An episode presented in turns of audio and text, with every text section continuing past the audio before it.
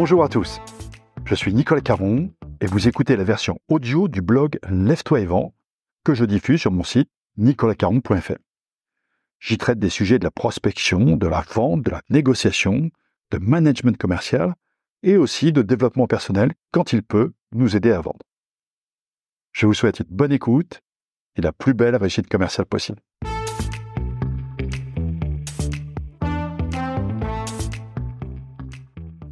Aujourd'hui, un article de technique de vente. Son titre Vente additionnelle, parce qu'un vendeur n'est pas un caissier.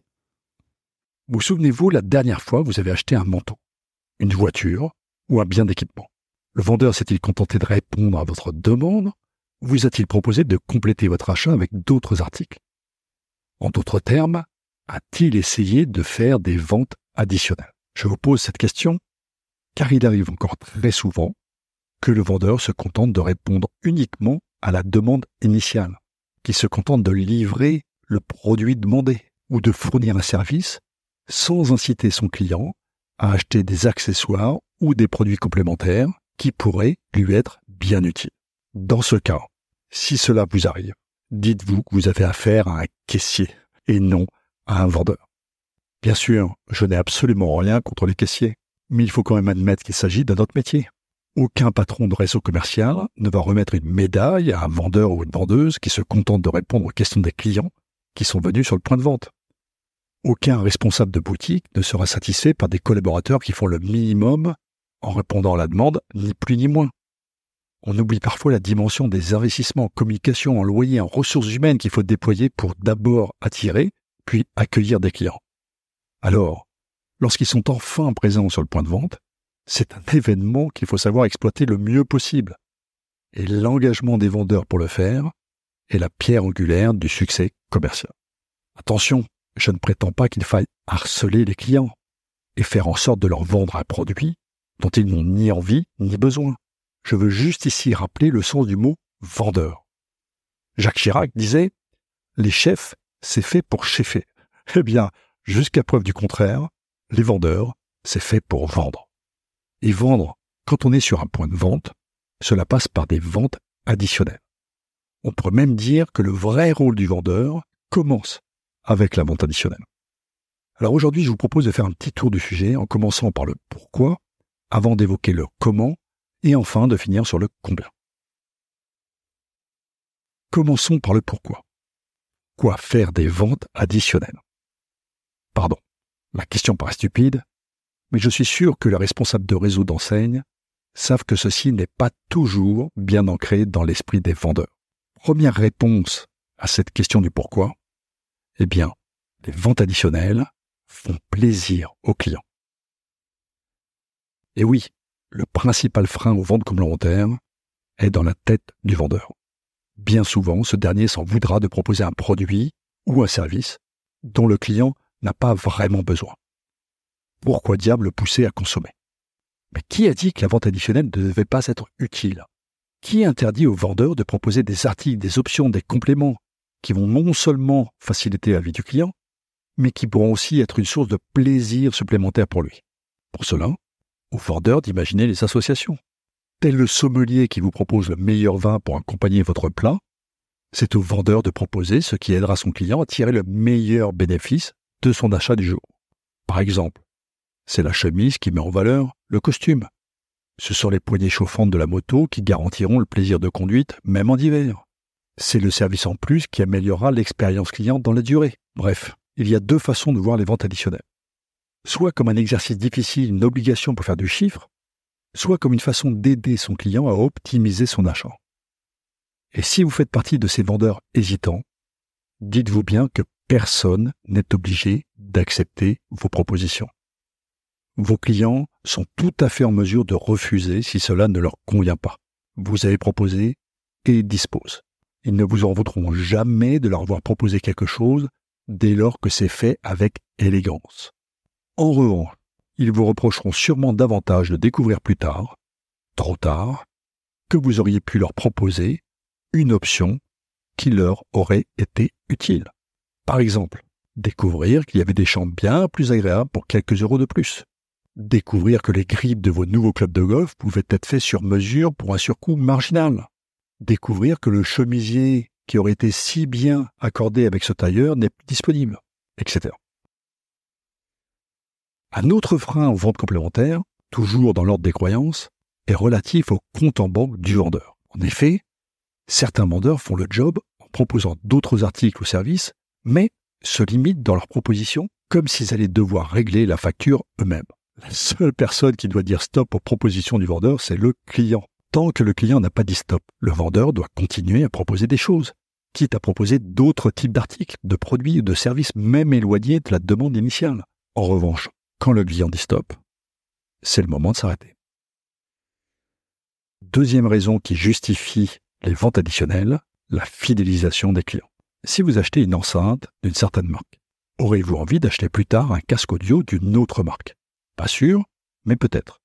En revanche, si vous achetez l'enceinte et le casque de la même marque, il y a fort à parier que votre prochain joujou audio sera de la même marque. Moralité, la vente additionnelle est de ce point de vue une forme de conquête de territoire. C'est à celui qui plantera le plus de drapeaux dans l'univers du client. On peut aussi voir l'impact des ventes additionnelles sur la fidélisation client avec l'autre bout de la lorgnette. Dans ce cas, il ne s'agit pas tant de stimuler la fidélisation que de réduire, autant que faire se peut, le taux d'attrition de son portefeuille client, le fameux churn que tous les patrons commerciaux cherchent à minimiser. La vente additionnelle est évidemment un excellent moyen de le réduire. Prenons un exemple que nous connaissons tous. Quand votre conseiller bancaire vous équipe, entre guillemets, avec de multiples produits et services, est-ce qu'il facilite ou complexifie votre éventuelle décision ultérieure de changer de banque? Vous connaissez la réponse. Moralité. Les ventes complémentaires permettent de fidéliser les clients de deux façons. Soit en augmentant leur plaisir d'avoir une gamme de produits complète et harmonieuse, soit en élevant les coûts de transfert liés à un éventuel départ. Passons maintenant au comment. Comment faire des ventes additionnelles? Faire de la vente additionnelle est la base du métier de vendeur. Donc, se poser de temps en temps pour travailler le comment n'est pas une faute lourde. Premier point, les ventes complémentaires doivent être un réflexe pavlovien. Dans bien des domaines, je suis partisan des actions radicales, celles qui ne laissent pas de place aux exceptions c'est de mon point de vue la meilleure façon d'avancer. Par exemple, si vous voulez arrêter de fumer, décider de ne plus fumer la moindre cigarette est beaucoup plus facile et beaucoup plus efficace que de vous dire que vous ne fumerez plus le week-end. Si vous voulez apprendre à jouer de la guitare, et là je parle en tant que débutant expert, n'est-ce pas?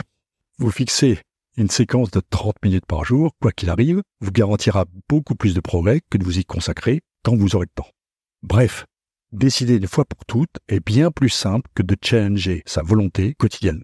Eh bien, pour la vente additionnelle, c'est la même chose. Si le vendeur commence à choisir les clients auxquels il va effectivement proposer un produit ou des services complémentaires, alors il passera petit à petit du métier de vendeur à celui de caissier. En effet, comme pour tout ce qui demande un effort, il y aura toujours de fausses bonnes raisons pour ne pas le faire. Ce client avait déjà beaucoup acheté. Je ne le sentais pas. Son conjoint était pressé de partir. Bref, les excuses sont nombreuses. Moralité. Si vous faites le métier de vendeur en boutique, en concession sur n'importe quel point de vente, décidez une fois pour toutes de toujours proposer des achats complémentaires.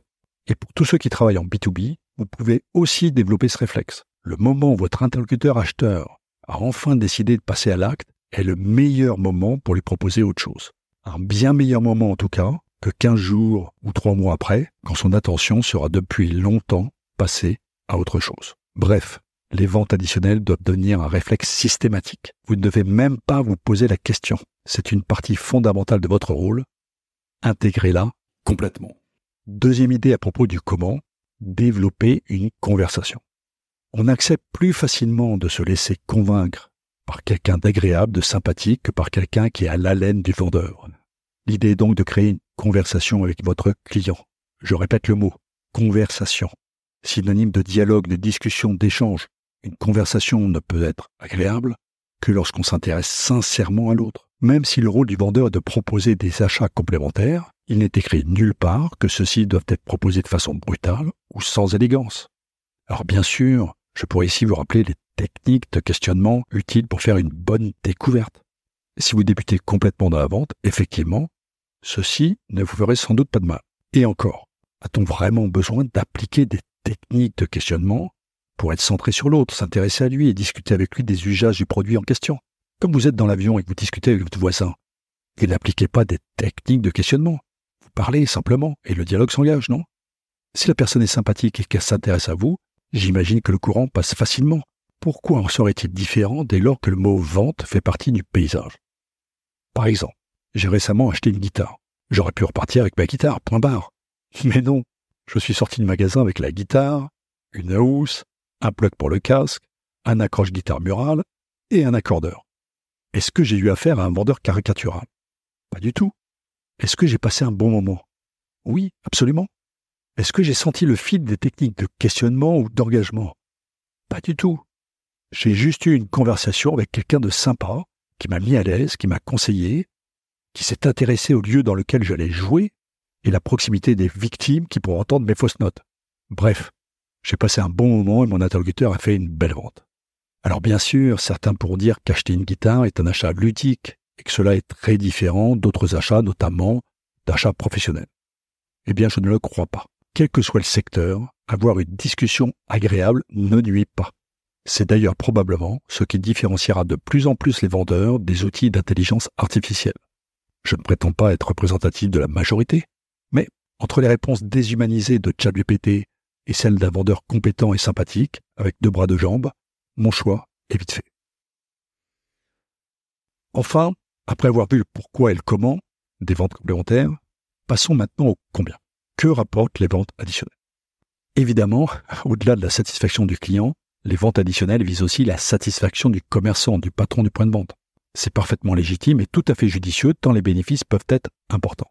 Ce n'est pas très difficile de comprendre que tout ce qui peut être vendu en complément de la vente initiale est une source de marge supplémentaire. Et c'est une marge très saine, car nette de frais de communication puisqu'elle vient en plus alors que le client est déjà sur le point de vente.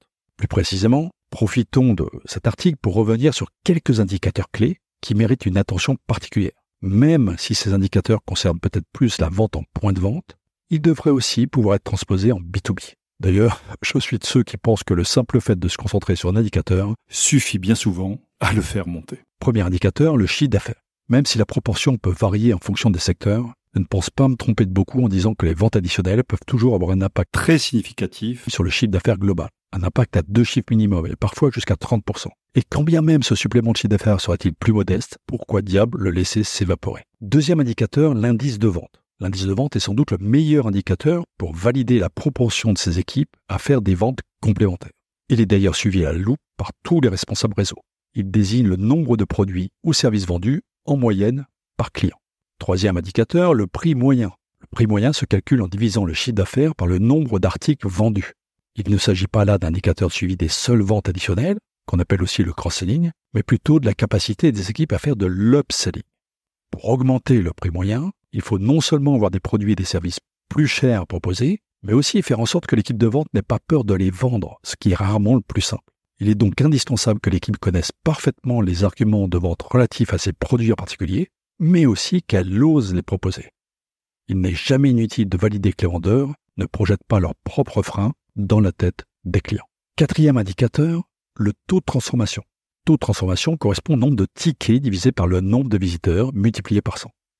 La plupart des grandes chaînes utilisent des compteurs électroniques à l'entrée pour connaître précisément la fréquentation de leur boutique. Elles peuvent ainsi connaître les taux de transformation à leur prêt et s'adapter en fonction. Cet indicateur est très révélateur de la qualité du point de vente, globalement, que ce soit du point de vue de merchandising, de l'espace, de l'ambiance sonore, du stock et beaucoup d'autres facteurs.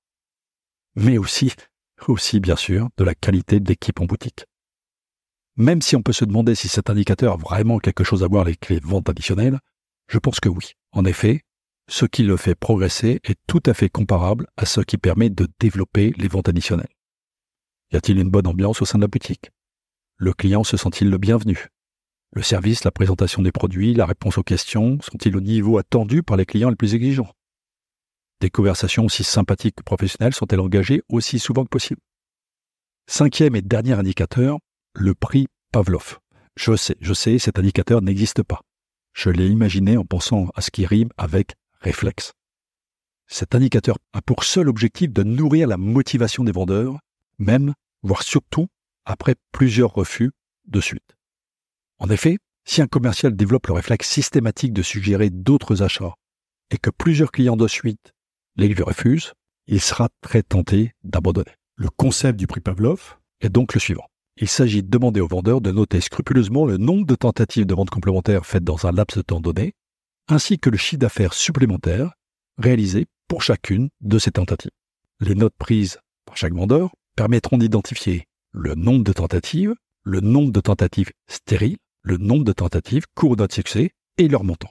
À la fin de la période, jour ou semaine, il suffit alors de compter le nombre de tentatives ainsi que le chiffre d'affaires obtenu. Par exemple, si 15 tentatives ont généré 350 euros de chiffre d'affaires supplémentaire, alors le prix Pavlov est de 23,33 euros. Le vendeur peut maintenant se dire que chaque proposition de vente additionnelle rapporte un peu plus de 23 euros, même quand le client dit non. Voilà de quoi l'inciter à ne pas baisser les bras après plusieurs refus. Je resterai là sur ces indicateurs qui permettent de passer le combien à la loupe. Ensuite, une fois que le diagnostic est fait, le reste est une affaire de communication et de coaching. Pour conclure, la vente additionnelle doit être un réflexe systématique, mais toujours élégant. Autant je suis le premier à dire que les tentatives de vente additionnelle doivent être mises en œuvre de façon systématique. Autant je déteste, mais vraiment, les stratagèmes de vente forcés. La vente complémentaire est une affaire de suggestion. Des suggestions habiles, certes, mais des suggestions. Plus vous laisserez la liberté au client de vous dire non, et plus il aura envie de vous dire oui, que ce soit aujourd'hui ou plus tard. Et voilà, c'est tout pour aujourd'hui. Si vous voulez en savoir plus sur mes livres ou sur mes conférences, rendez-vous sur nicolascaron.fr. D'ici là, bon business à tous.